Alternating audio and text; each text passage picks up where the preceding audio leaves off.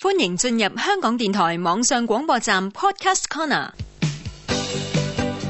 普通話不普通，每天堅持一分鐘。普通話一分鐘之新詞新語新天地，由史梅老師洪建威主持。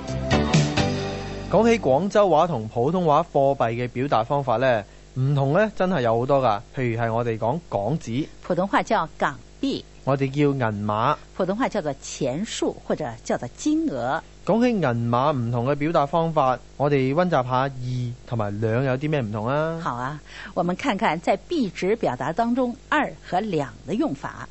如果在多位数当中，个位数的“二”一定是念作“二”，不能念作“两一百零二蚊，”。一百零二块不能说着一百零两块。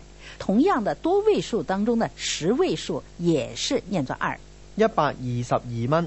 一百二十二块也不能说人一百两十两块，对不对？啊，我記得啦。如果係百位數以上嘅二呢，可以讀二，又可以讀兩对嘅。啦，二百可以说成两百，二千也能说成两千，二万也能说成两万，嗯，仲有，如果係單獨一個二字，多數呢就讀兩。不错。